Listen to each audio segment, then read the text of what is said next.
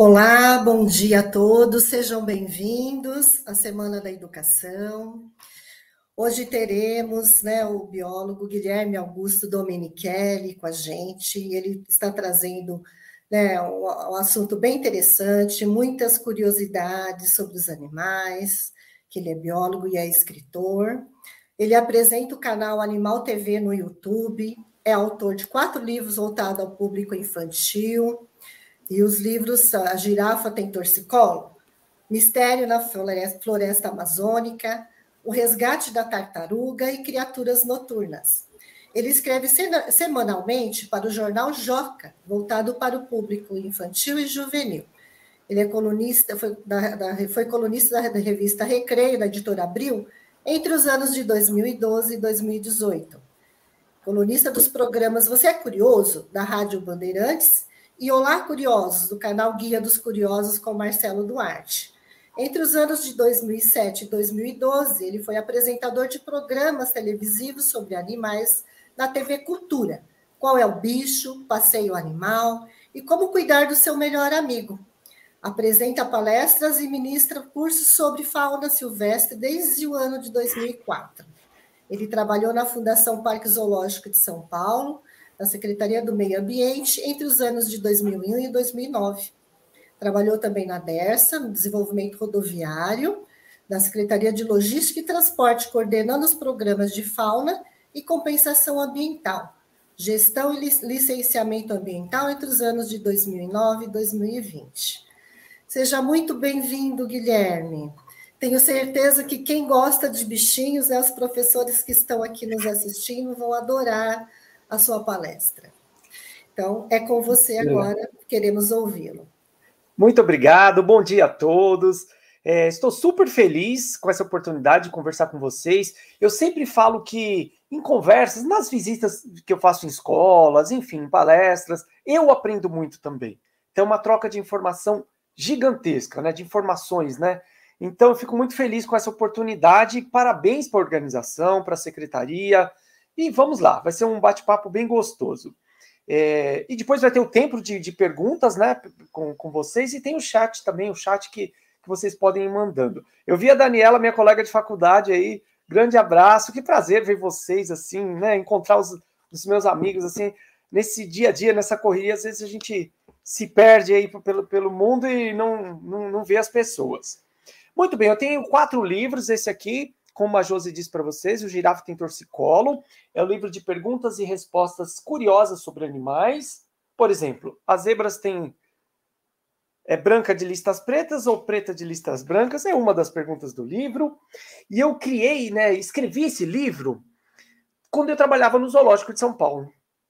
Por quê? Eu trabalhei na educação ambiental, que é a área que eu amo, que eu gosto bastante, e recebia muitas escolas. E as perguntas que as crianças fazem são as melhores, né? São sempre com pegadinhas, sem querer ser uma pegadinha, mas sempre nos pega de surpresa. E eu escrevi esse meu primeiro livro. O outro, esse aqui, Mistério na Floresta Amazônica, história de três amiguinhos animais, uma coruja, um macaquinho e um esquilo, que vivem uma aventura na floresta. E eu usei só animais e plantas da floresta amazônica, valorizando bastante esse bioma que é nosso. O outro, esse aqui, O Resgate da Tartaruga, história de uma escola, né, de uma classe que visita uma praia onde as tartarugas botam ovos. E esse meu último livro, Criaturas Noturnas, os animais que vivem na escuridão dos biomas brasileiros. Então, a Caatinga, Cerrado, Pantanal, Amazônia, Mata Atlântica, os Pampas Gaúchos, todos os biomas do Brasil, e os bichos da noite, que dormem durante o dia e ficam acordados à noite. É, esse livro, no ano de 2020, 2020 não, né? 2020 não dá nem para. Não aconteceu nada, né? Mas 2019 ele, ele representou o Brasil, junto com outros livros, na Feira Internacional de Bolonha, na Itália, a Feira do, do Livro Infanto Juvenil. E esse ano, ou comecinho do ano, né? Ainda está em produção, eu lanço meu, meu próximo livro. É, e vou falar com vocês sobre lendas e mitos relacionados aos bichos, aos animais. Por quê? Porque eles são cercados de muitos mistérios, muitos, e as pessoas me perguntam sempre sobre isso. Vamos lá, o próximo, por favor. Vou fazer uma brincadeira rápida aqui com vocês, vocês vão guardando na cabeça. Vou, em cada slide eu vou mostrar duas fotos com dois animais diferentes. O mundo é cheio de animais, né? Só de aves são mais de, de 10 mil espécies, de mamíferos, anfíbios e muitos invertebrados, que são os que não têm ossos, como os insetos, baratas e tudo mais. Então, nesses, nesses primeiros slides, vou mostrar duas fotos. E vocês, na cabecinha, escolham um deles. Tem que escolher um bicho. Qual vocês preferem? Ou pernilongo ou macaco? Próximo ou grilo ou escorpião. Não dá para falar se é nenhum dos dois. Tem que escolher um. Vamos lá. Próximo. Formigas ou uma minhoca. Próximo. Uma aranha ou uma barata. Difícil, né? Alguns são bem difíceis. Próximo. Uma larva gigante na mão da pessoa ali, ou um rato. Próximo um filhote de urso polar ou uma, uma lagarta com pelos assim que tem veneno, essas aí peludas assim, elas têm veneno. Próximo. Um leão ou uma lesma. Todos são bichos. Próximo. Um golfinho ou uma sanguessuga, só pelo nome, né, já? Vamos ver quem prefere. Próximo um tigre branco ou um suricata, esse pezinho suricata, que é o timão do Rei Leão, quem não, não... Próximo. Uma girafa ou uma cascavel, que é uma cobra venenosa. O próximo. Um gorila ou um mico-leão, que é difícil também, né, escolher. Próximo. Um koala ou um filhote de foca, que os filhotes de foca são brancos, né, esse de baixo. O próximo um urso panda ou um chimpanzé? Próximo. Muito bem. Fica difícil saber qual vocês escolheram, mas, né? Algumas pessoas preferem um, um pernilongo ou um outro bicho, ou um macaco ou um urso panda, enfim. E aí a gente tende, como ser humano, a rotular as, os, os bichos, as coisas em geral, e até as pessoas. Então, no caso desses animais que eu mostrei, muitas Muitas vezes vocês pensam, nossa, que nojento, que bicho feio, ou não, que gracinha, que fofinho, eu queria ter um. São expressões, são sentimentos que nós naturalmente temos. O próximo. Por quê? O homem, ele tem em si, isso desde sempre, o antropocentrismo bastante enraizado. O que é o antropocentrismo? É, é, ver o ser humano, o homem, como centro do universo como dono de tudo e o restante gira ao seu redor. Isso vem desde o passado, da Idade Média, o homem como centro de tudo. E até as religiões levavam muito a isso. Como Deus criou o homem à sua semelhança, os, os bichos são animais inferiores. É, existia essa, essa classificação, é, animais superiores, animais inferiores. Por quê? Para ter os animais como servidão, como serventia para o homem. Próximo.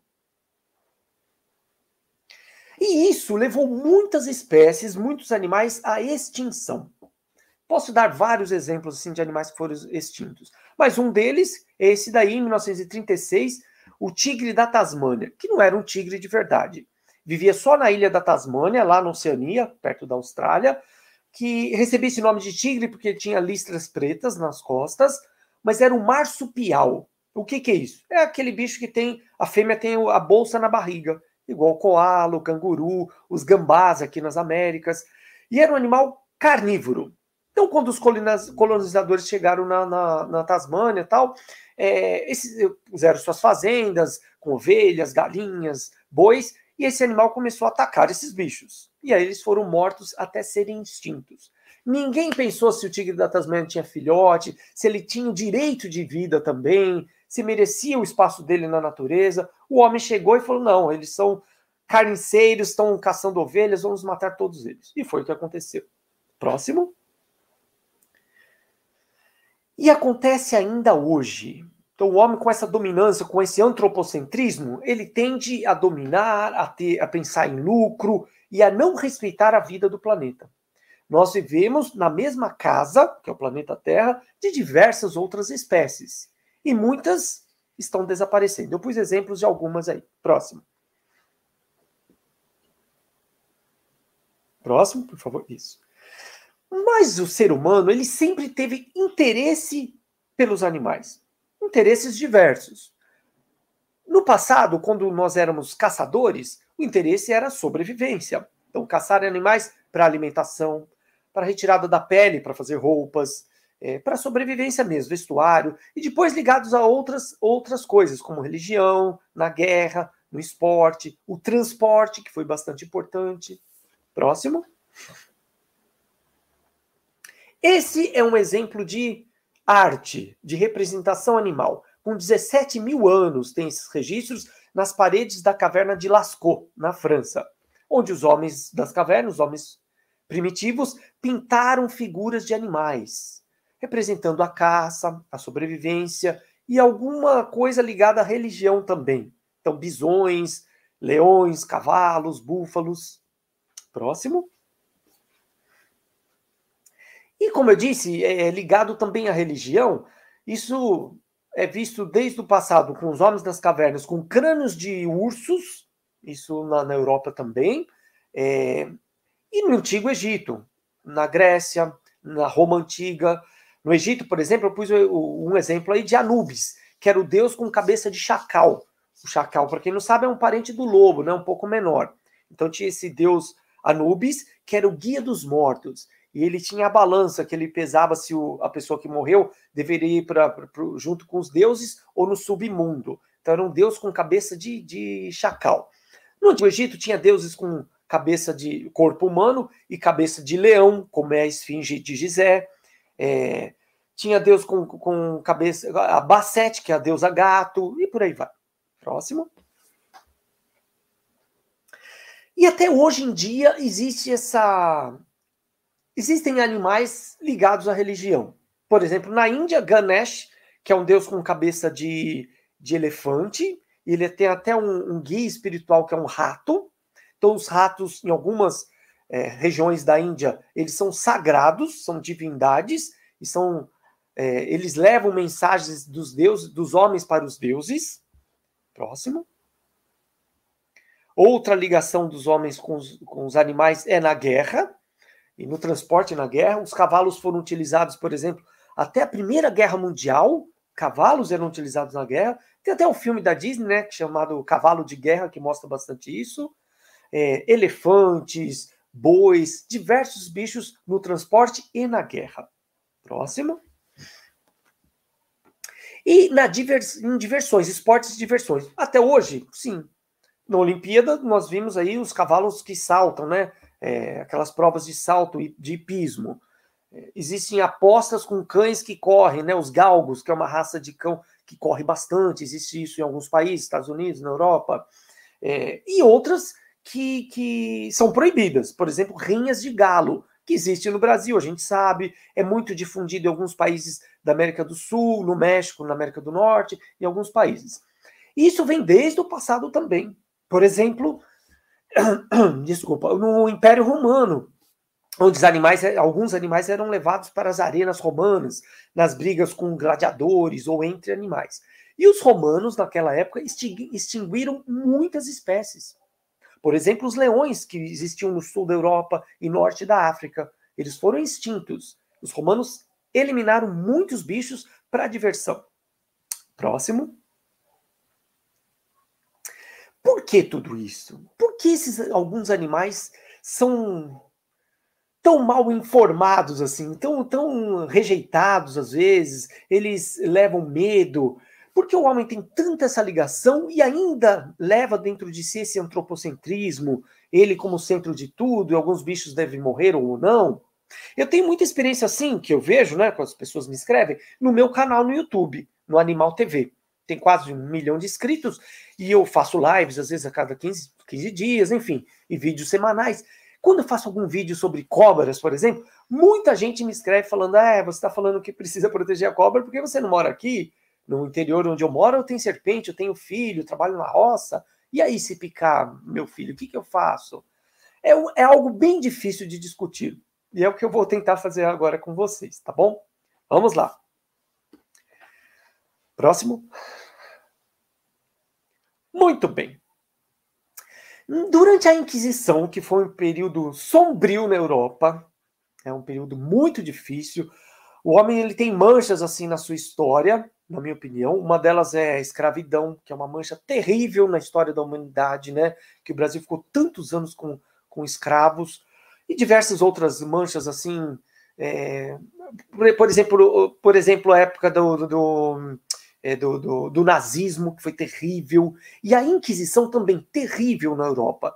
Ela foi na Idade Média e depois na Idade. Depois, posteriormente, teve dois períodos de Inquisição, que foi constituída pela é, Igreja Católica Romana, e a Igreja Católica saiu a caça às bruxas por heresia, por pessoas que talvez seriam ligadas ao demônio. Então, a Inquisição, imposta pela religião, pela, pelo catolicismo, perseguiam principalmente, perseguia principalmente mulheres.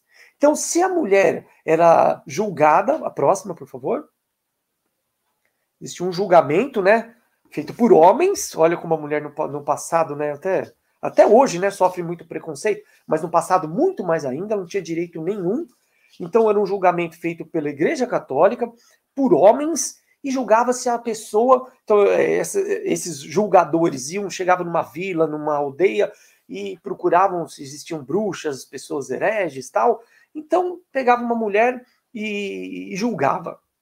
Muitas vezes elas eram torturadas, e sobre tortura a pessoa fala qualquer coisa, né?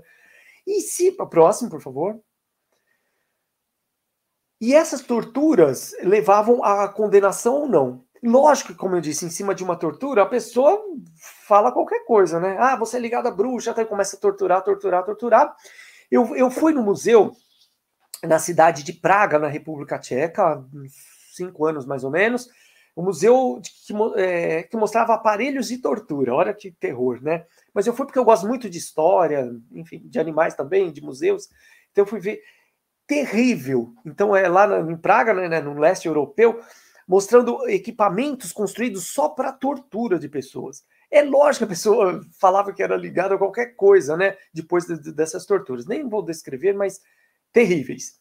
E se, no caso da, da, Inquisição, se a mulher falasse, não, eu sou ligada à bruxa mesmo, ao demônio, não sei o que, ela era condenada à morte por enforcamento ou queimada viva na fogueira, como aconteceu com Joana d'Arc, por exemplo, na França. Próximo. Quer dizer, ela foi julgada na Inglaterra, mas era francesa. Ah, e se a mulher da aldeia, da, da, da, lá do, do, do da, da, vila que a Inquisição chegasse, tivesse algum animal, dependendo do animal, era ela ligada à bruxa, sem nenhum julgamento. Por exemplo, o gato preto e outros bichos também. Então, o gato preto, o próximo, por favor era muito ligado à bruxaria na época. E vejam como isso fica tão enraizado até hoje. Como eu disse, esse antropocentrismo ainda é enraizado na civilização, no ser humano.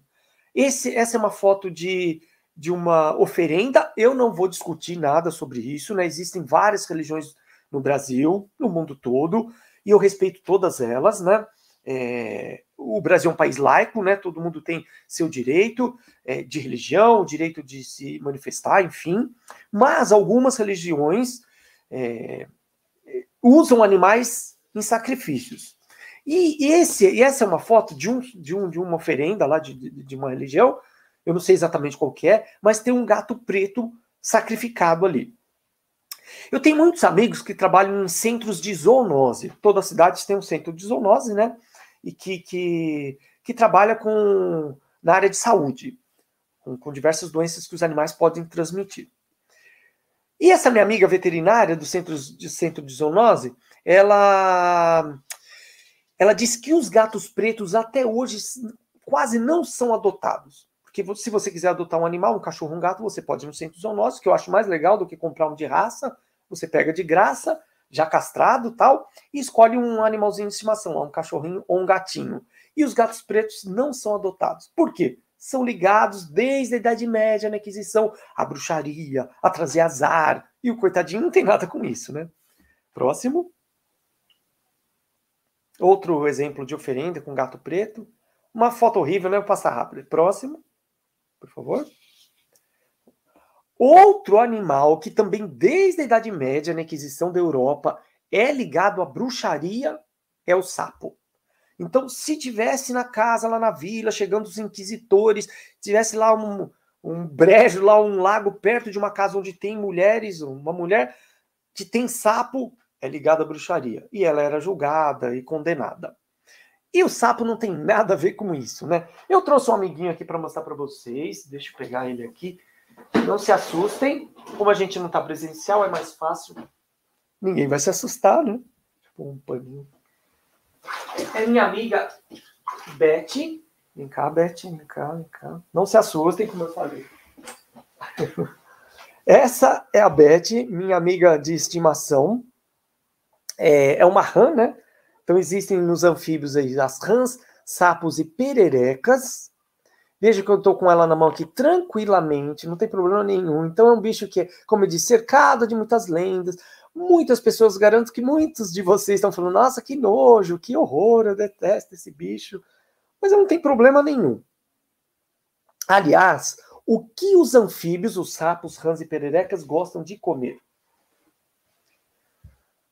Principalmente invertebrados, principalmente insetos. Ah, então eles são bichos noturnos, é outra coisa ligada a lendas e mitos, né? Por ser um bicho da noite, canta na escuridão, tal. Mas à noite eles adoram comer insetos. Então, o, os anfíbios, como a Beth aqui, tem uma língua muito comprida, então é quase o tamanho do corpo dela. Deixa eu tentar mostrar na câmera aqui, mais ou menos assim. Ela não vai mostrar a língua agora, mas é uma língua bem comprida. E a ponta da língua é grudenta, é pegajosa. Então, durante a noite, os sapos, as rãs, as pererequinhas, tal, eles saem pulando lá, tal, tal. Se encontra besouros, é, mariposas e outros bichos, eles caçam com a língua. Tem um bote super rápido, né, a língua bem rápida, como eu disse, a ponta grudenta, gruda no inseto e puxa dentro da boca. E assim vai comendo todos os, os insetos que eles encontram lá na noite, tá bom? Então, vendo que ela tá molhada aqui, mostrar as costas da Beth, porque é um bicho de água, principalmente as rãs. Então vamos perceber aqui a pele bem lisinha, úmida. Ela estava no aquarinho aqui comigo com água, né? Ela mora num terrário grande. Vamos ver o pezinho. Mostra aqui, Beth, por favor, Beth. Beth, quietinho. Ó, o pezinho. Com uma membrana entre os dedos, parecendo de pato. Essa membrana é chamada membrana interdigital. Só tem nos pés, não tem nas mãozinhas. Mostra a mãozinha aqui, Beth.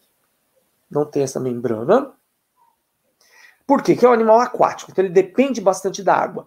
Por isso que muitas espécies de sapos, rãs e pererecas estão ameaçados de extinção hoje. Porque as águas estão bastante poluídas. Então, poluindo a água, eles acabam morrendo. Aliás, eles respiram pelo, pelos pulmões e também pela pele. E quando são filhotes girinos, eles tiram oxigênio da água, assim como a maioria dos peixes. Tá bom? Ah, Guilherme, existe diferença? Eu ouvi dizer que o sapo é macho, a rã é fêmea, a perereca é fêmea. Não. O grupo dos anfíbios tem sapos, machos e fêmeas, com várias espécies, rãs, machos e fêmeas, com várias espécies, pererecas, com machos e fêmeas e muitas espécies, e salamandras. Como que eu sei que é uma rã? Pele lisa e pernas bem fortes. Ó, parece que a Beth faz musculação. Olha que coxa fortona, bem malhada. Então ela salta super bem. Se fosse uma palestra presencial, eu ia mostrar vocês, ia colocá-la no chão para mostrar para vocês ela saltando. Então as rãs saltam muito bem. Os sapos, eles é, têm a pele cheia de rugas, de bolinhas. Não é uma pele molhada assim, porque eles não dependem tanto da água. E o salto é bem curtinho. Ele não salta muito, muito longe. E as pererecas geralmente são menores e tem na ponta dos dedinhos parecendo ventosas, porque elas sobem nos troncos das árvores, nas folhas e até em paredes. Às vezes a gente vai para a praia, ah, quanto tempo eu não vou, chega lá no banheiro, tem uma ranzinha no banheiro, é uma perereca que está grudada no azulejo. E não matem aquela perereca, que ela não tem doença nenhuma, tá bom? Então, se vocês encontrarem esses bichinhos, passem essa informação para os alunos, que são animais super importantes para a natureza. Se não existissem esses bichos, nós, ter, nós iríamos ter muitos insetos. Então, sempre quando eu visito as escolas, é, com os meus livros, né? As, as escolas que adotam os meus livros, eu levo a Beth e outros bichos, e falo sobre isso. E conto até uma historinha assim, que tinha um fazendeiro com uma fazenda grande, plantação de milho, de soja, uma horta linda com tomate, alface, cenoura, muitos vegetais. E a mulher do fazendeiro não gostava de sapos, rãs tal. E pediu para o fazendeiro, falou, ah, mata todos esses bichos. E ele falou, não, deixa eles coitadinhos. Não, mata que eu odeio esse, traz azar, é um bicho gosmento, pegajoso, eu não gosto. Ele pediu para os empregados matarem todos esses animais aqui. O que aconteceu? A quantidade de insetos aumentou muito. E eu falo para as crianças: o que os insetos gostam de comer? Por exemplo, o grilo, o besouro, o gafanhoto. O que, que eles gostam de comer? Folhas. Então, os insetos, ó, o grilo correu lá para pro, os alfaces, os besouros foram nos tomates. E o fazendeiro, para preservar, para ter sua plantação, conseguir colher, o que, que ele fez? Usou veneno agrotóxico, agrotóxico né, que a gente chama, para matar esses insetos. Então, não tendo esses animais predadores que são importantes, há um desequilíbrio. E aí, no caso dos, anfíbios aqui, aumentou muito os insetos. Ah, então se eu for num sítio, no hotel fazenda, e tem muito sapo lá, eu vou fazer uma caminhada na beira do rio, vi um sapo, posso chegar perto dele? Pode. O sapo espirra veneno? Já ouviram essa lenda? Que ele faz xixi no olho da pessoa, ou que ele espirra, espirra um leite venenoso. Não. Primeiro, leite é só ligado a mamíferos. Então, só as fêmeas de mamíferos, quando estão com filhotes, elas ficam lactantes. Então, a mamãe elefante, quando tem filhote, a mamãe girafa, a vaca, a égua, a mulher, quando está com, com um bebê. Então, sim. Agora, alguns sapos, um bem famoso, que é o sapo cururu, tem glândulas de veneno perto dos olhos. Onde mostrar a Beth de novo. Vai lá, Beth. Aqui o sapo cururu tem uma bolinha, né, uma bolsinha de veneno, que é uma glândula. E o veneno é branco. Ah, então, Guilherme, se eu chegar perto do sapo, ele espirra o veneno no meu olho? Não. Ele não consegue espirrar sozinho. Para que, que serve? Então ele tem a bolsinha de veneno. Se um cachorro do mato, uma jaguatirica, for morder esse sapo, aperta a glândula, a bolsinha de veneno. O veneno sai na boca do, do, do, do cachorro do mato ou nos olhos, ele vai embora e o sapo sobrevive e vai levar a vida, né? É uma forma de defesa.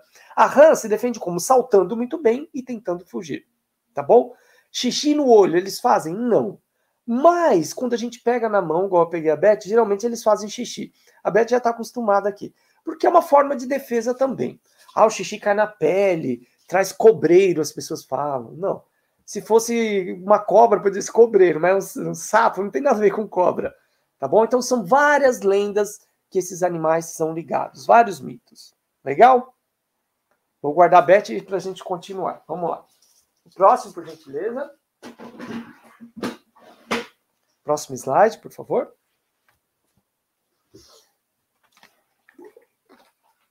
Ah, eu sempre falo para as crianças também. Ah, eu estou num hotel fazenda, encontrei um sapo, posso chegar perto dele? Pode. Ah, mas eu posso tirar uma selfie com ele? Pode. Pega o celular, tira uma selfie com o sapo, sem problema. O máximo que ele vai fazer é sair pulando ou cobrar o cachê da foto. Não tem problema, pode tirar foto com ele. Ah, eu posso pôr a mão? Não. Então, se vocês é, professores de ciência, enfim. Eu estou é, falando com as crianças, levando informações que eles são importantes tal. Então, eu posso fazer carinho no sapo? Muitas crianças me perguntam isso. Não. Colocar a mão, não. Por quê? Se for no sapo cururu, eu vou segurar e eu posso apertar essa glândula de veneno sem querer. E aí vai espirrar o veneno branquinho lá, que pode vir nos meus olhos ou na boca. Nossa, pode cegar uma pessoa? Se ela engolir o veneno, pode? Pode. É um veneno bem potente, tá bom? Chegar perto sem problema, tal, mas colocar a mão não. Na Amazônia, na floresta amazônica, existem algumas espécies de sapinhos que têm veneno na pele, que os índios até usam, passam a pontinha da flecha para caçar, tá bom? Aí, mas só na floresta amazônica, floresta fechada. Beleza? Próximo bicho aí, as corujas. Também cercadas de muitas lendas. Então elas ficam na floresta. Algumas lendas ligadas às bruxas lá na Idade Média é que elas podiam se transformar ou em gatos pretos ou em corujas para voar à noite, né? Um gato preto e tal, que ia na casa das pessoas para ouvir tudo o que está acontecendo lá, conhecer as pessoas, os nomes, as brigas, tal, e ela sabia toda a informação. Por isso que uma bruxa, ela conhecia tudo, ela sabia tudo o que estava acontecendo com as pessoas na aldeia, tal. E a coruja pagou por isso. Muitas até hoje são mortas, como essa daí, e pregada, olha que horror, na casa, da, da, da na, na, porta do, do, do, do, da casa das pessoas do interior afora, para espantar maus espíritos. Então, se o espírito chegar ali na casa, vai entrar, ele vê uma coruja, ele vai embora. Isso até hoje. Próximo, próximo slide. E também na Idade Média. Como eu disse até agora, bruxa, as corujas eram ligadas às mulheres, à bruxaria. Próximo. Essa é uma corujinha muito famosa. Todo mundo conhece essa espécie. Existem várias espécies no Brasil, mas essa é a coruja buraqueira, que constrói um ninho, como o próprio nome diz, um buraco no chão. E ela é mais diurna, diferente das primas delas, que são mais noturnas, ela prefere o dia. E é mais comum em parques, em pastagens, fazendas, é um bichinho bem comum, que come muitos, muitos insetos, é caçadora de ratos, um excelente animal.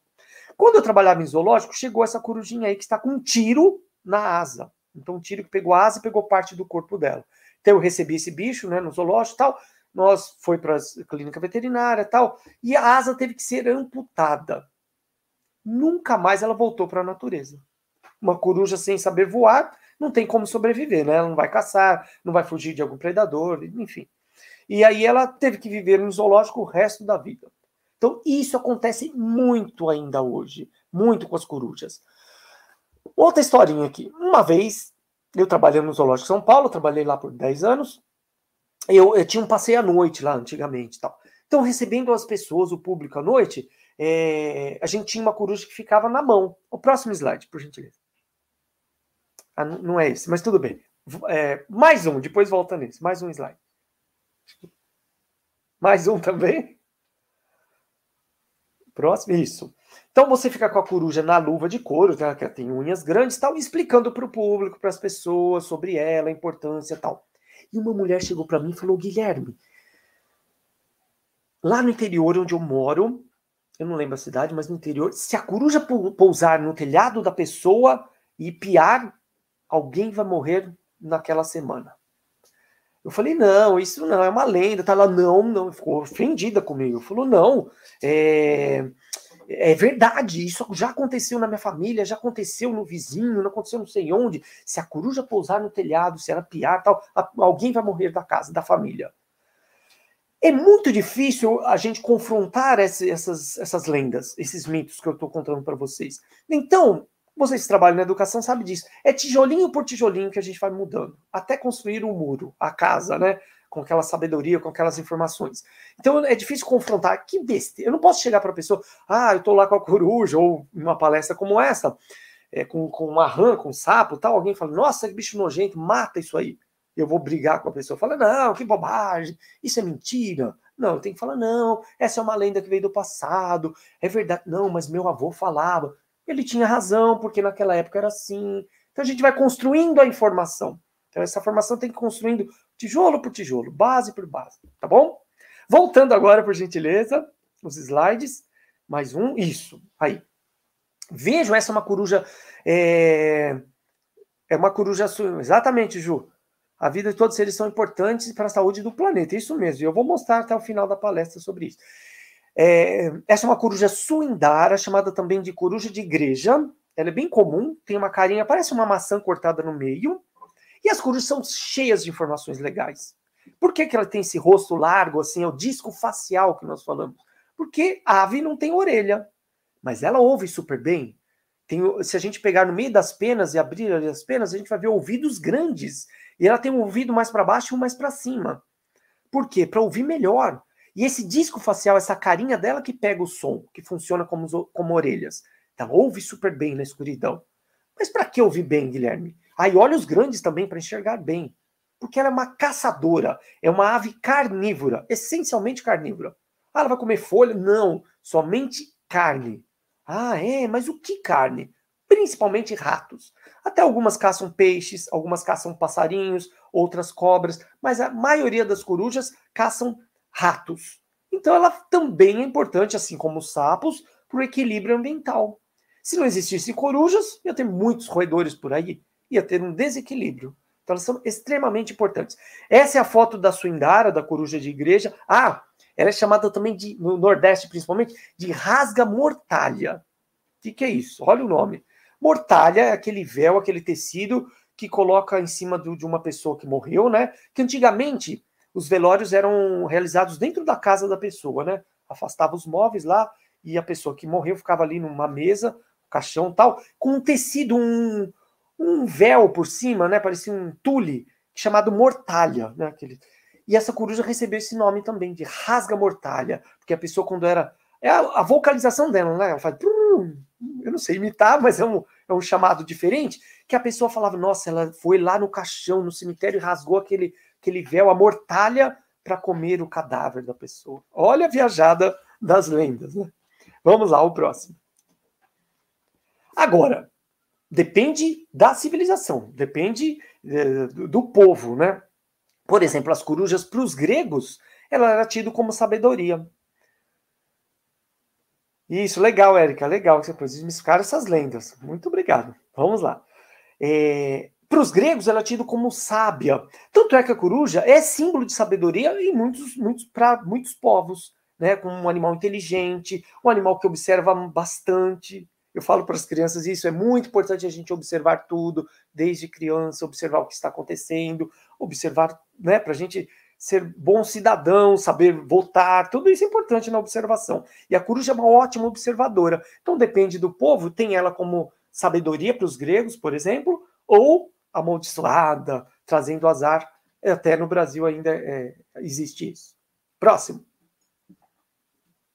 Esse já foi? Mais um, por favor. A gente julga muito pela aparência. Vejam que bicho lindo. Não vale falar que é feio, hein? Esse animalzinho existe de verdade. O nome dele é Ai É um bicho noturno que só vive na ilha de Madagascar. Madagascar é uma ilha na costa do continente africano, no Oceano Índico. Ficou bastante famosa depois do desenho Madagascar, né? Onde tem os lêmures tal, muitos bichos diferentes. E tem esse Ai Passa mais uma foto, por favor. Olha ele na mão da pessoa. Ele é cheio de adaptações. Como a coruja tem aquele disco facial, olhos grandes, o sapo a língua, a língua comprida, outros bichos têm orelhas grandes, como ele aí, porque é um bicho da noite. Ele tem um dedo fininho, perceba um dedo mais fino, porque ele ouve bem larvas, besouros dentro de troncos podres de árvore, e com esse dedo, ele, ele introduz esse dedo fininho num buraquinhos da árvore, puxa a larva para comer, tem uma adaptação dele. E lá na África, no Madagascar, ele também está ameaçado de extinção. Porque os povos de lá dizem que se ele estiver, a pessoa estiver andando pela floresta e encontrar um ai-ai e com esse dedo fininho ele apontar para a pessoa, ela vai morrer. Então as lendas e mitos estão espalhados por vários locais do mundo. Então não vamos julgar pela aparência. Ele é assim porque ele é adaptado para o meio que ele vive, para a floresta, com dedo para pegar larvas, orelhas para ouvir bem e por aí vai. Próximo. Ah, vamos para o mais famoso agora. Esse tem muita lenda, será, pessoal? Muitas lendas, muitas lendas. Morcego vampiro. Vampiro, Guilherme? Existe vampiro? Existe. No mundo todo, nós temos 1.100 espécies diferentes de morcegos. É muita coisa. Se eu colocasse fotos de morcegos aqui, aparecer muito morcego. 1.100 espécies no mundo todo. Uma parte desses bichos, dessas espécies de morcegos, são insetívoros. A alimentação dele, insetívora, ou seja, come insetos. São ótimos, porque ajudam também no controle ambiental. Outra parte das espécies de morcegos são frugívoros. Na biologia tudo é legal, né? Tudo tem nome. Frugívoros, comem frutas. Inclusive, alguns comem frutas tal e sai voando por aí e defeca, né? Faz cocô com sementes da fruta que ele comeu. E aquela semente cai já com fezes, né? Já estercada. Cai, eu já vou falar, Juliano. Cai no, no, no chão da floresta e nasce uma nova árvore, né? Então eles são os grandes jardineiros. Então, outro, um grupo insetívoro, outro frugívoro, outro polinizadores, né? São nectarívoros, então ele gosta das, do néctar das plantas. Então ele vai lá, come, é, lambe a flor, o néctar, e o, o pólen daquela flor fica grudado nos pelos do focinho do morcego. Ele voa até outra flor e leva o pólen e ajuda na reprodução das plantas. Como eu explico para as crianças? A, a, a, árvore, as plantas, elas namoram? Eles falam que não, né? Lógico. Ah, os animais para namorar, como eles fazem? Eles vão lá pertinho do outro, tem abraços e beijos tal. As plantas não. Então elas precisam de, de mensageiros. Olha que legal. Então a flor, para namorar né, com outra flor, ela precisa de um mensageiro. Durante o dia são abelhas, borboletas, beija-flores. E à noite também tem mensageiros para as plantas, que são principalmente os morcegos, algumas mariposas. Então ele vai lá, encosta no pólen, leva esse pólen para outra flor, flor e ajuda na polinização, que é a reprodução das plantas. Existem outros morcegos que são que são piscívoros, que pescam. Falei de todos? Falei. E três, apenas três das 1.100 que são hematófagos. Hemato que sangue, hematófago, se alimenta de sangue. E popularmente nós chamamos de vampiros. Existem esses morcegos, esse é um deles, o rotundus, que tem até na cidade de São Paulo. Eu fiz um trabalho pela Dersa, onde eu trabalhei no, na Serra da Cantareira, e tem ali e tal. Só que os morcegos vampiros, eles gostam de sangue de animais silvestres. Ele vive no meio lá da floresta, vai atacar é, capivaras, porcos do mato, esses bichos. Às vezes, em fazendas, eles vão em, em animais domésticos, é, boi, galinha. É... Deixa eu ver, Selene, li um livro que diz que as corujas findárias têm as pernas com um cheiro de algodão doce. Que todas as corujas só têm um parceiro na vida também, isso é verdade? Boa pergunta, Selene. De algodão doce nunca tinha ouvido falar. Mas as perninhas das corujas têm penas bem fofinhas, assim. Ela tem um voo muito silencioso. As penas das corujas são diferentes. Esqueci de falar isso. E na, na, nas patinhas, né, nas perninhas, são penas diferentes, parece algodão realmente. Mas eu não, de cheiro de algodão doce eu não tinha ouvido falar, mas é ótimo saber disso, que é mais uma lenda. Se tem um parceiro sua vida toda, sim, isso é comum nas aves, tá bom, pessoal? Quando tem um só parceiro, nós chamamos que são monogâmicos. Isso é bem comum nas aves. Então, os, os uh, deixa eu ver um bicho que é assim: papagaios, araras, pelicanos, pinguins, então o pinguim sai para pescar, volta lá. Então eles são monogâmicos, o mesmo parceiro fica o mesmo casal a vida toda. Já entre os mamíferos, isso é muito difícil. Com exceção dos homens e mulheres, né? Mas uma questão social, religiosa, mas não biológica, né? Todos os outros primatas, nós somos primatas, como gorilas, orangotangos, chimpanzés, todos são praticam a poligamia, não tem um parceiro só, tá bom? Vamos lá, voltando aos morcegos. Então, eles atacam animais, eles se alimentam de sangue de animais silvestres, às vezes de animais domésticos. E até, há uma lenda ligada ao morcego vampiro. Às vezes, pelo interior afora, o morcego o vampiro, ele, ele morde, ele não suga, ele não suga o sangue, vai lá com os dentes, igual o Drácula, espeta e suga o sangue, igual o canudinho e tal. Não é isso. Ele morde, os, ele tem a saliva anticoagulante, então demora para cicatrizar aquela mordida dele, e não dói, então ele morde, escorre o sangue e ele lambe. E é assim que ele se alimenta.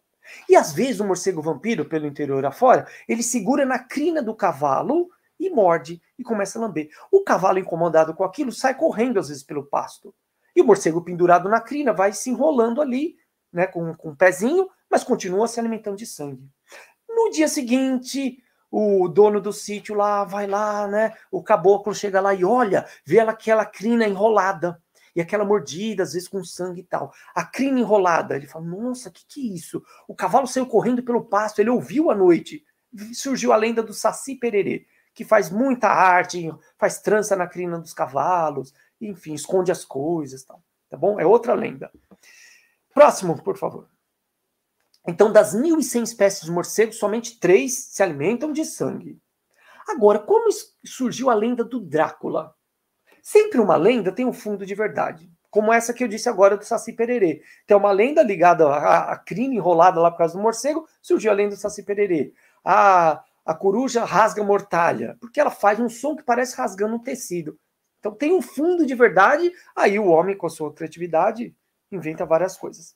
Sobre o Drácula, então falei do morcego vampiro, agora o Drácula. Existiu mesmo um rei chamado Vlad Brazarad, nesse ano aí, 1448 a 1468, ele foi o rei de um país chamado Valáquia, que hoje é a Romênia.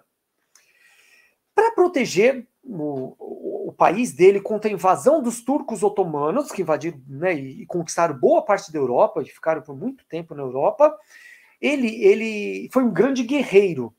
E ele era muito sanguinário. Ele empalava os soldados otomanos, né, turcos otomanos que ele capturava. O que é empalamento? Punha estacas e punha o cara lá vivo, sentado, e a pessoa ia descendo com o peso dela lá na estaca. Então era um sanguinário. E ele, ele vinha de uma família que tinha a ordem Dracul, que era a ordem do dragão. Ordem do dragão, era o símbolo do país Avaláquia, o dragão. Então, Dracul. Próximo. Anos depois, em 1897, ah, as três espécies de morcegos só existem aqui nas Américas. Morcegos na, na África, na Ásia, não são hematófagos, não são vampiros. Então, em 1400 e pouco, o Vlad Bazarad não conhecia nada de morcego vampiro. Anos depois, 1897, o escritor irlandês Bram Stoker, ele, baseado né, nas lendas na Europa de Vlad Bazarad e nos morcegos, que as Américas já tinham sido descobertas, ou melhor dizendo, invadidas, né? 1500 aqui no Brasil e tal, já conhecia esse morcego vampiro, ele escreveu um romance chamado Drácula, que era o morto-vivo, que se alimentava de sangue, tal, e veio esse romance que até hoje é muito utilizado. Muita gente tem medo de morcego. Próximo. Próximo slide. E aí vieram vários livros, né, vários contos. Próximo. E o cinema aproveitou muito isso, muito, muito. E até os dias de hoje, né? Então, Drácula é como um cara cedo. O primeiro, na verdade, é Nosferatus, 1900 e pouco lá, que é um bicho feio, né? Um homem morto-vivo tal. Depois veio o mais sedutor, próximo com a saga Crepúsculo, né, que até, até hoje toda a garotada gosta bastante, os adolescentes principalmente, então vampiro sedutor tal, foi mudando bastante. E eu tenho certeza que essa lenda de vampiros, de Dráculas, vai durar por muito tempo ainda. Mas é importante nós passarmos a informação que não são todos os morcegos que se alimentam de sangue, os que se alimentam de sangue são mais de, de florestas, eles podem até chegar nas em áreas urbanas, né, na periferia urbana, ou em fazendas, mas é algo muito raro. É, e a maioria que tem por aí se alimenta de frutas tal. Em parques, até em grandes cidades como São Bernardo, Santo André, São Paulo, em praças a gente vê morcegos. E muita gente mata esses bichos.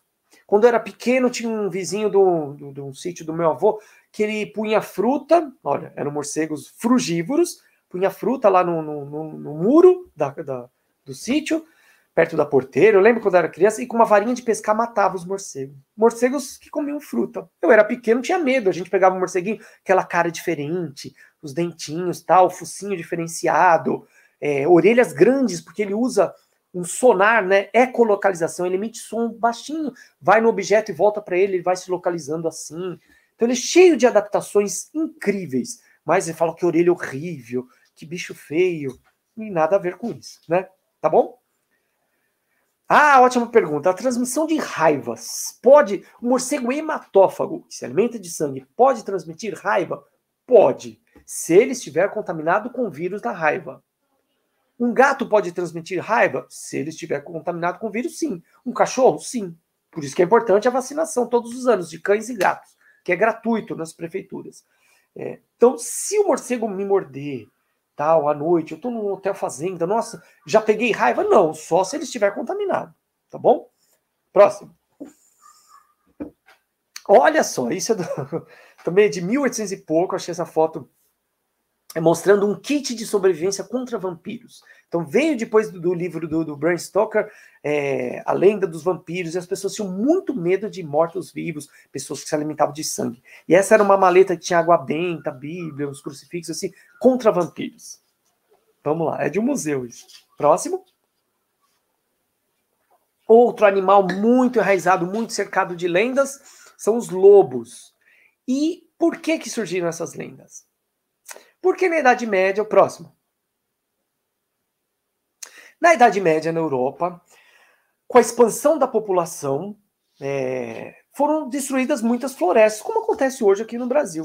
E acontece em muitos países. Bom, na Europa, é construindo fazendas, é, de, derrubando florestas tal para criação de gado, principalmente de ovelhas. Né? Eles criavam lá cabras, ovelhas, é, esses animais. Os lobos que viviam nessa região precisavam sobreviver. E o que, que eles faziam? Iam caçar.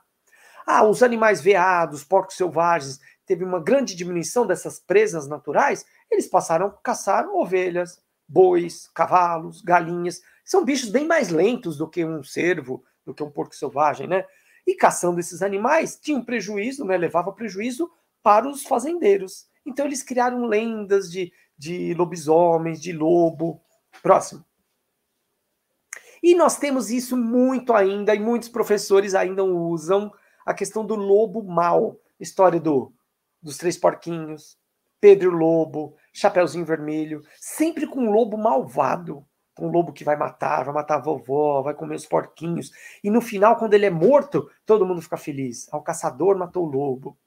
Essas historinhas foram inventadas também na Idade Média na Europa para o lobo ter essa fama de malvado. Agora, ele é malvado? Não. Ele é um caçador, é um animal carnívoro, que tem filhotes, tem família, ele precisa sobreviver. Ele vai comer carne. Então, ele vai atacar bichos selvagens. Em várias regiões do mundo, muitos países, os lobos desapareceram.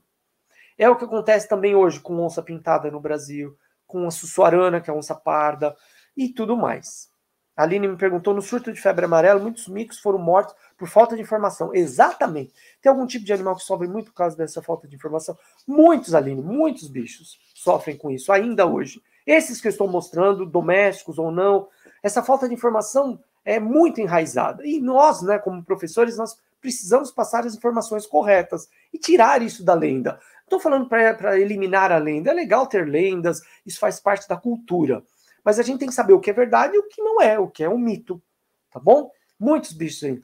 E, e, por exemplo, o coronavírus veio agora, provavelmente, de um animal, que é o pangolim, que é um bichinho que parece um tamanduazinho misturado com tatu, lá da China. Então, por quê? Porque é um bicho que já tem o vírus, já equilibrado no organismo dele, então ele vive na floresta sem problema. Quando o homem começa a comer esses animais.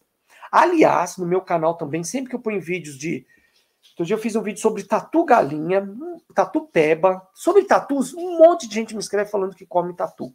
E o tatu, ele pode transmitir a lepra, que é uma doença também que não, né, a hanseníase. Ele pode transmitir. E muita gente come. Ah, é certo comer animal selvagem, silvestre? Errado. Além de extinguir o bicho, você pode ficar doente. Por que, que a gente come carne que é fiscalizada? Vocês podem ver que os produtos que a gente usa, né, no dia a dia, em supermercado, tem um carimbo do Ministério da Agricultura, ou do Ministério, que é federal, ou, ou estadual. Por quê? Porque foi fiscalizado aquilo, para ver se não tinha doença e tudo mais. Tá bom? Próximo. O Lobo Mal Chapeuzinho Vermelho, como eu falei para vocês. Tem um livro bem bacana, pessoal, que eu gostaria de indicar, que é esse aqui, ó. O Lado Sombrio dos Contos de Fadas, que é da, da editora Abril, é super interessante. Vendi em banca de jornal, não sei como está hoje. Ele conta tudo sobre os, os, essas lendas, essas histórias, né? Os contos de fadas. Lógico que no passado os contos eram mais. Não tem isso que era para criança, o chapéuzinho vermelho bonitinho. É, tem muita violência, morte. Então, é, elas foram modificadas as histórias, né? Pra, pra, adaptadas para crianças. Mas esse livro mostra como é a raiz lá no passado dessas, desses contos de fadas. Próximo slide. Deixa eu dar uma aceleradinha, estou falando demais. Por que surgiu então de lobisomem? Não se sabe ao certo. Talvez por essa característica genética, isso não é uma doença, é uma, é uma característica genética rara chamada de hiper, hipertricose. Tem até uma família mexicana que tem essa característica genética chamada de família lobo, sei lá, eles fazem apresentações pelo mundo afora. Então a pessoa tem um, um excesso de, de pelos assim na face e tudo mais. Tem nada a ver com o Tony Ramos, aí é diferente, tá? É na face mesmo, bastante pelos e aí, talvez surgiu isso do lobisomem na Europa com essas características nessas pessoas, ou, próximo, a raiva. Porque, como eu disse para vocês, morcego, né, o contato de saliva e sangue pode transmitir o vírus da raiva.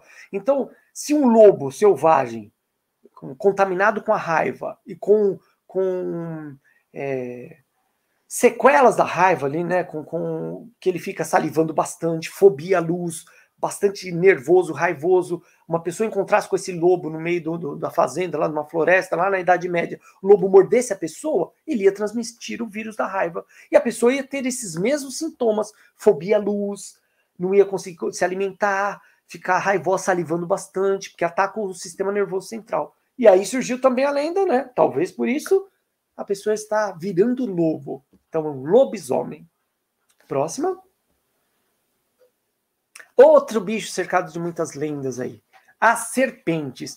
Nossa, Guilherme, existe cobra gigante que engole pessoas. E aí o cinema colabora com isso. Anaconda, né? Tem Anaconda 1, 2, 3, 4, 5, sei não sei quantos filmes de Anaconda. O primeiro mostra uma serpente enorme na Amazônia, devora uma pessoa, cospe, vai lá, devora outra. Um monstro terrível. Mentira! O máximo que foi encontrado de cobra, uma sucuri, é de 11 metros e 68 que foi morta pelo Marechal Rondon quando fez as divisas do Brasil tal, na década de 40 tal. É, pode engolir uma pessoa muito difícil. Essa foto aqui do lado direito tem uma pessoa morta aí e tal, mas depois foi provada. Primeiro que não é uma anaconda, é uma piton, que é uma cobra grande também asiática, e a pessoa, hum, ela, a cobra foi morta, eles abriram a cobra e o cara se ficou lá dentro da cobra só para tirar foto. Então tem muita lenda com esses bichos aí. E eu tenho uma, um amigo aqui que eu vou mostrar para vocês também, igual eu mostrei a Beth, eu tenho o Zeus, que é uma cobra, vejam aqui, olha que bicho lindo. Vou mostrar a carinha dele aqui. Que todo mundo tem medo de cobra por causa dessas lendas. Cobra gigante, vai engolir uma pessoa. Essa é uma cobra grande, tá meio com frio, tá mais enroladinho aqui. Primeira coisa diferente numa serpente que as pessoas têm muito medo ela fica mostrando. Vem cá, Zeus, põe a carinha aqui. Fica mostrando a língua toda hora fora da boca. Vai, Zeus. Só porque eu falei? Vai. Vai, Zeus. Toda hora, opa, bem rápido. Ele põe a língua para fora da boca. Nossa, que bicho estranho. Põe na língua fora da boca. Mal educado, né? Eu falo para as crianças. Mas não. É uma adaptação. Vamos lembrar dos nossos sentidos: visão, audição, olfato, paladar e tato. Serpente tem paladar? Sim, ela é uma caçadora, tal carnívora, então ela come carne, ratos principalmente, não tem o um paladar. O tato, ela não tem mãos, como que ela sente? Com o corpo, com o corpo todo no chão, então ela sente vibrações no chão, tal, se a pessoa está passando perto, um animal, tal. É, visão, tem visão aos olhinhos dos Zeus. Não é muito boa, né? A visão do serpente não é muito bom, mas ela enxerga assim. Audição, não tem. Não tem, Guilherme, não. Cobra não ouve nada. Vamos ver aqui, ó, do lado da cabeça. Não tem ouvido, não tem nada. Toda serpente é surda, não tem aparelho auditivo, tá bom? E olfato é bom? Tem olfato e é ótimo, o melhor sentido das serpentes. Ah, então na ponta do focinho tem dois furinhos, são as narinas? São. Ela sente pelas narinas. Os Zeus é o macho. Ah, Juliano perguntou se é macho. É. Eu sei, já vou explicar, Juliano. Já vou explicar. É, tem as narinas na ponta do focinho, mas não é para sentir cheiro, é só para puxar o ar, para respirar. As cobras sentem o cheiro pela língua. Olha aqui, mostrando a língua. Olha que diferente.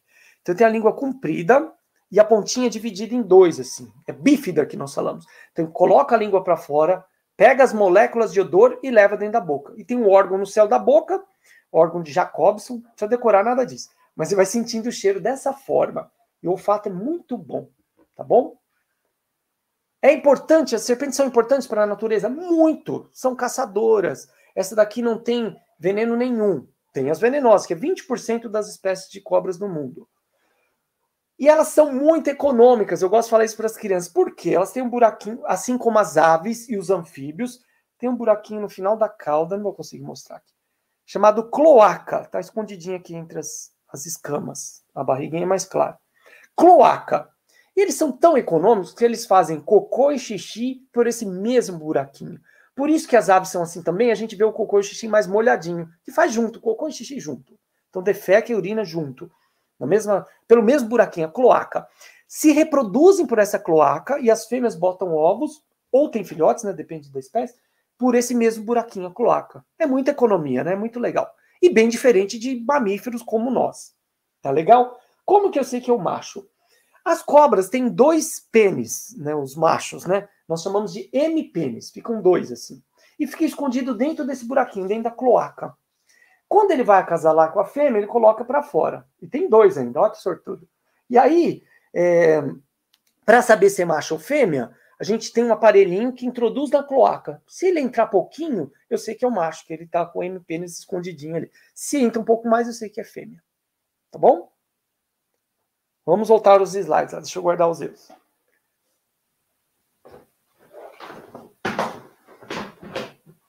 Fechar a caixa dele aqui, senão ele está. Vamos lá. Existem serpentes enormes como essas daí. O próximo, por favor. Nossa, uma hora já estou falando. Essas enormes aí, como a sucuri brasileira, que pode chegar a 9 metros, 11 metros, como eu falei. Consegue engolir uma pessoa? Difícil, muito difícil. As cobras, elas conseguem abrir muito a boca, porque o, o, a mandíbula delas aqui, o maxilar, não é grudado como o nosso, né? O nosso é aqui, grudado não, o nosso tem, é, tem ele é flexível, mas ele, é, ele vem aqui no nosso crânio, na parte de cima. As cobras não têm isso, então quando ela engole, ela solta essa parte aqui e ela não tem queixo, só os, os dois ossos laterais. Ela abre muito a boca. Então, uma sucuri do tamanho dessas daí, que eles pegaram aí, os índios e tal, consegue engolir um bezerro, uma capivara, Agora, um boi, como muita gente fala, que engole, deixa o chifre para fora para secar, apodrecer e depois ela vai embora, são lendas. Uma criança poderia engolir? Poderia. Um ser humano, um, um, um, humano adulto, né, um homem adulto como eu, por exemplo, ela engole sempre pela cabeça. Então, abrir aqui a largura de um ombro de uma pessoa é muito difícil. Engolir é uma coisa, matar, sufocar é outra coisa. No zoológico, já segurei sucuri de 5 metros em quatro pessoas, quatro homens, e foi muito difícil, porque ela é muito grossa e muito forte, tá bom? Se fosse presencial, eu ia deixar vocês tocarem nos Zeus, vocês iam ver que a musculatura é muito forte. Uma cobra de um metro e meio como ele. Uma de 6, 7 metros é muito forte. Então, se a pessoa está no rio, tá, a cobra pode enrolar e sufocar a pessoa, sim. Mas engolir é outra história. Próximo. Existem as venenosas. Essas daí, por exemplo, essa aí é a cascavel. No Brasil nós temos cascavéis, jararacas e várias da família das jararacas, que é a, suru, a jararacuçu, urutu cruzeiro, então da família das jararacas, a surucucu pico de jaca, que é mais do nordeste da Amazônia, e a coral verdadeira, que tem venenos. Ah, caninana não tem veneno, cobra d'água não tem veneno, jiboia não tem veneno, sucuri não tem veneno. Então, cobra cipó, essas não tem veneno. Corais falsas, não tem problema nenhum, tá bom? Mas as pessoas encontram por aí e matam cobras. Próximo slide. Agora, depende da população também. Como eu falei lá com, com as corujas, depende. Porque, por exemplo, na, na Ásia, que a maioria da população é budista, os hindus, eles têm a serpente como sagrada. Até no budismo, a Naja, que é aquela que abre o capelo aqui do lado, ela abriu aquele capelo para proteger Buda quando ele estava meditando no deserto tal. Nós, aqui no, no, no Ocidente, né, a Europa e as Américas, é, onde, onde a maioria da população é cristã, nós temos a serpente como enganou Eva, tem aquilo que é ligado ao demônio tal. Então depende da, da, da civilização, da população. Então isso vai variar um pouquinho, essas lendas e mitos. E hoje nós temos um poder enorme de, de informação no cinema, no, no, revistas nem tanto mais, né? Mas na internet muito. Se a gente olha no ponto de ônibus, todo mundo está no celular. Eu, com trabalho no YouTube, tem muita coisa no YouTube. Muito... Então, um poder de informação tremendo de passar informação certa ou errada. E como professores, nós temos essa responsabilidade de passar o que é certo e o que é errado e mostrar isso para o nosso público, né? Que são as crianças, os alunos. O cinema tem uma forte é, influência com animais, né? Próximo. E ao invés de levar coisa boa, leva muita besteira, né? Por exemplo, com os cães. Na década de 1970 tinha isso, o ataque dos Doberman, dos cães. Próximo. Aí até do Alfred Hitchcock, né? Tem o livro e o filme Ataque dos Pássaros, né? Passarinho atacando, muito difícil, hein? Vamos lá, próximo. Outra do cinema, né? Não ajudou em nada aí lendas com invertebrados, aí, bichos, formigas. Próximo. Formigas também aterrorizando, olha que horror aí, com abelhas. Aliás, as abelhas podem. São os animais que mais causam acidentes com seres humanos no mundo todo. Enxames de abelhas, né? Se a gente incomodar lá um, uma, uma colmeia. Próximo. Formigas, isso é formiga, é formigas assassinas. Isso na década de 70 foi um horror. Quem tem minha idade aí, mais velho um pouquinho que eu, enfim, lembra desses filmes assim. Próximo.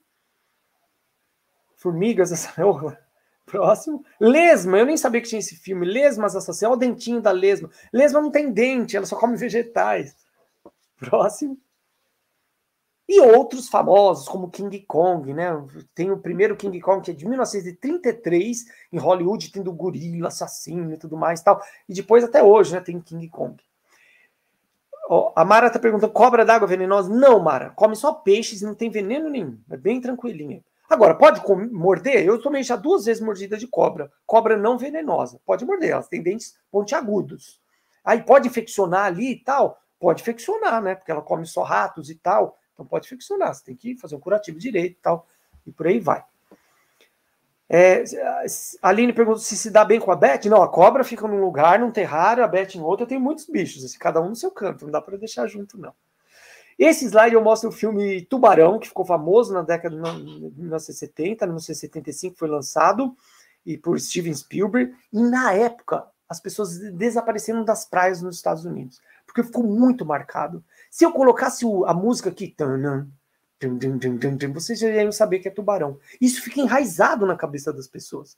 Então, informações erradas, né? Tubarão é um, é um animal carnívoro, e estão muito ameaçados de extinção. Próximo.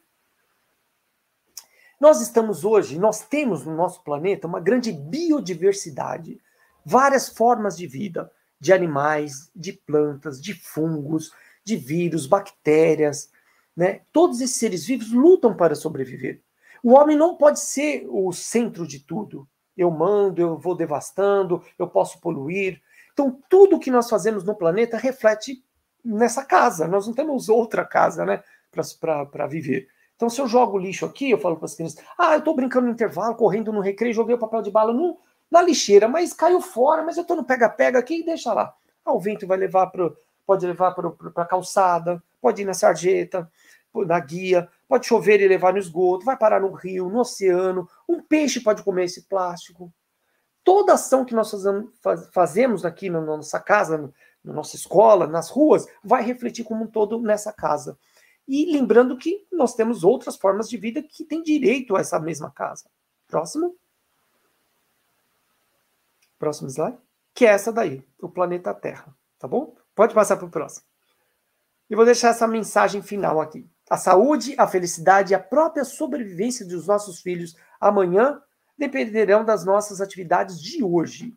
A espécie humana sobreviverá se nós soubermos ensinar a criança a respeitar a natureza e a conservar um ambiente propício a todas as vidas. Legal? Próximo. É isso aí, pessoal. Muito obrigado. Se tiver perguntas, né, a gente tem um tempinho para as perguntas. Legal? Muito obrigado.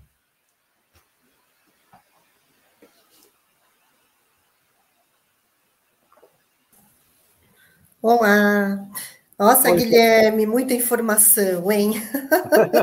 ah, dá para ficar o dia todo falando de animais. Coisa, dá para falar o dia todo, né? Ah, Realmente. Então, ó, eu vi que assim, as pessoas mandaram as perguntas, muitas você já respondeu que tem aqui, né? Que estava aqui no chat. É, ah. mas aí, assim, deixa eu te falar uma coisa. É, deixa uma curiosidade. É, você, você falou que trabalhou no, no zoológico, né? Então, assim, qual é a, assim, eu sei que a questão das visitas, né, tem muita, muita criança, é, é, eu queria que você falasse um pouquinho é, dessa reação das crianças diante dos animais, as crianças que de repente nunca viram um animal de perto, como é essa, essa relação? É assim, é, primeiro existe uma grande polêmica com os zoológicos. Um Sim. outro zoológico ótimo, que é menor que o de São Paulo, lógico, é do de São Bernardo, no, no Parque Estoril. Sim, eu fui estagiário isso. lá, o veterinário Marcelo é meu amigo, assim, um lugar incrível. E ótimo uhum. para público infantil, né? Para as crianças do infantil, porque ele é plano, assim, diferente do zoológico de São Paulo. É, existe uma polêmica assim, de ter ou não zoológicos, por que deixar um animal preso ou não. Mas assim, os zoológicos têm um grande papel, e é fundamental, de preservação de espécies e de educação ambiental. Então eu sempre falo que a pessoa, quando vai no zoológico, ou no museu, ou num aquário, ou num parque, ela tem que sair diferente. Mesma coisa de ler um livro. Você lê um livro, você depois do livro, você tem que ser diferente. Ele tem que acrescentar alguma coisa, né? Um bom filme, enfim. O zoológico ele preserva espécies ameaçadas, tentando reproduzir espécies que vão voltar para a natureza. Recebe muitos bichos machucados. Eu dei o exemplo da coruja que perdeu a asa, ou animais que eu já vi que cegos, né? Perdeu um olho com com tiro de espingardinho de chumbinho, com linha de pipa é um grande problema eh, com cerol, né? Corta asa de bicho, tal, pata. Ele acaba tendo que morar em algum lugar. Ah, vai matar o bicho, eutanasiar? Não, ele vai morar no zoológico. E aí é o papel de educação ambiental, quando recebe escolas, o público, explicar o porquê disso, é, e desenvolver a curiosidade. Porque as mensagens podem, eu faço isso nos meus livros, as mensagens podem ser subliminares. Então, não preciso falar para a criança, ah, o bicho é bonitinho porque faz isso. Estou falando, não, ele caça insetos, ela vai entender. Então, quando eu mostro e passo curiosidade sobre, veja as unhas da coruja, por que será que ela é assim? O que será que ela caça? Ah, o rato, como ela come? E essas curiosidades vão é, dando uma bagagem enorme de informações para o público e para as crianças. Uhum. Legal. Teve uma pessoa que fez uma pergunta aqui que eu achei interessante. Lá. A Rita, Existem animais que se alimentam de baratas? Eu acho que ela está querendo se livrar de algumas Existe! Ah, por falar em barata, tem tanto bicho. Tem mais um tempinho? Tem, né, Ju? Tem, vamos lá, tem mais nove vamos minutinhos. Lá. Sabe, a gente vive hoje no mundo dos invertebrados. Então existiu na, no passado o mundo dos dinossauros, né? Uma época dos dinossauros, tudo mais. Hoje é o mundo dos insetos. E um dos insetos, deixa eu achar ele aqui para mostrar são as baratas. Eu tenho barata de estimação também aqui. Pera Ai, aí. meu Deus! Ah, ainda bem que eu estou longe, né?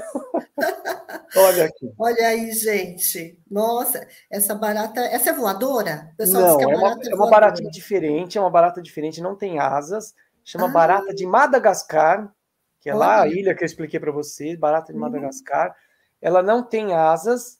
Olha que E só come frutas, uma raçãozinha que eu dou para elas aqui. Então é bem uhum. limpinho. E faz um barulhinho, não sei se dá para ouvir. Nossa, deu? Tá uhum, deu para ouvir. Ah, por que, que ela faz esse barulho? É a defesa dela. Então ela está na minha mão e quer voltar para a caixa lá, então ela faz esse barulhinho e tal. Ah, então, tem um é mito, uma coisa, tem um mito com a questão da barata, porque diz que se tiver uma, uma guerra nuclear, diz que ela é a única que sobrevive. Isso é verdade? É, não, não é bem isso, mas ela tem um poder de sobrevivência grande, não? Ela, é. escorpiões também, então, por exemplo, se existisse uma, existisse, existisse uma guerra nuclear, uma bomba explodisse o planeta, então provavelmente nós e outros bichos é, iríamos sumir. Iam sobreviver muitos invertebrados. Barata é um deles, escorpiões e outros, assim, iam conseguir sobreviver. Então, é legal falar isso porque a gente pensa que o mais inteligente sobrevive, mas não, é o mais apto do, do, do ambiente que nós vivemos, né? Então pode Entendi. ser uma adaptação. Tem bichos que comem baratas? Muitos. Então, gatos do mato, isso em floresta, né? Gatos do mato, muitas aves, corujas, é, urutau, que é uma ave também chamada de ave fantasma. Eu fiz um vídeo sobre ela no meu canal Animal TV. É, e muitos curiango, muitas aves noturnas e tal. Então, muitos animais, elas servem de alimento para muitos bichos. Agora, em cidade, elas se adaptaram. É, são outras espécies, são três espécies na cidade, que tem asa, que voa, voa na pessoa que tem medo, né? O pessoal fala isso. Mas uhum. ela voa tal. E pode transmitir doenças. Então, quando eu mostro para as crianças essa baratinha aqui, porque é barata de laboratório e tal. Ah, encontrei, eu vi que o biólogo Guilherme pegou na mão, então eu chego em casa, eu encontrei uma barata lá na escola, não sei, pego na mão? Não, que ela vive em esgoto, em galerias e pode transmitir doenças, tá bom? Ok. Nossa, muito interessante. Eu sei que você tem um outro bichinho aí também que você tinha mostrado para gente, não tinha? Ah, mas já que eu falei de barata, antes de mostrar esse, Josi, que eu já ah, mostrei para você, já que eu falei de barata, vou falar de lagartixa também, né? Ai, gente, o que mais aqui tem? A Frida, uma lagartinha. Olha que bacana. Uma lagartixa. Que bonitinha essa lagartixa. É, uma lagartixa diferente, asiática, né? Tem umas pintinhas. Se chama lagartixa leopardo, vou mostrar a carinha dela. Olha que linda. Que adora comer baratas. Então, oh. se eu tô em oh. casa, tem uma lagartixa na parede, lá no vidro, na escola, né? ótimo. Lagartixa come baratas, come mosquitinho, mosquito da dengue, pernilongo. Tem uma ótima caçadora. E tem os olhos lindos aqui, vamos ver aqui de perto. É, deu para ver. Esse aqui é, é a pupila. A pupila é diferente para enxergar à noite, olha.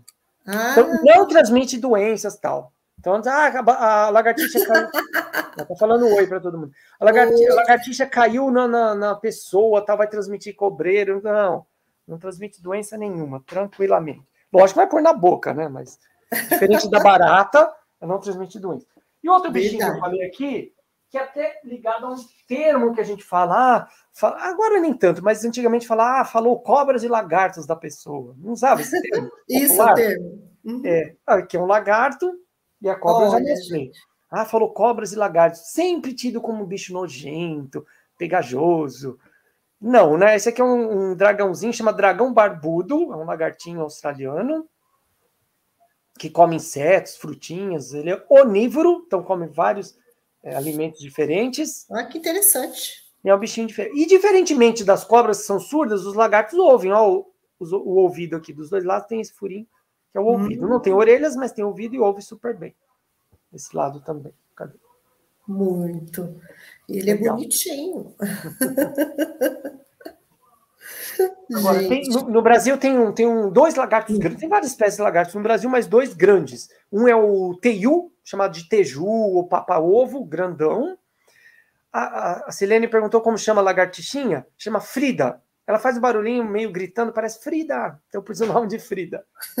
e esse lagartinho é o, é o Darwin, barbudão. Tal. É, então o teiu, que é um lagarto chamado de papa-ovo, tal, o teju, ele é, muita gente caça e come o teiu, né? Isso. É. Pode transmitir uhum. doenças. E outro grandão é a iguana, que é um lagarto também do Legal. Nordeste, principalmente grandão tal. São os Sim. maiores aqui do Brasil. Legal.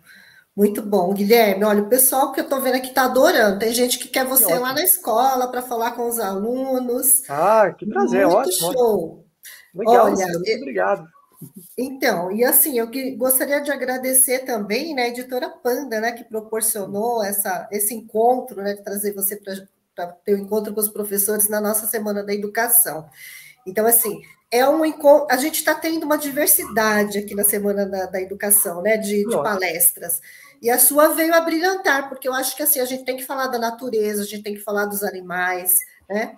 E eu sei que os seus livros também são muito bacanas que a gente tem, está na nossa lista Rebi. Mostra de novo para a gente aí os seus Vamos livros.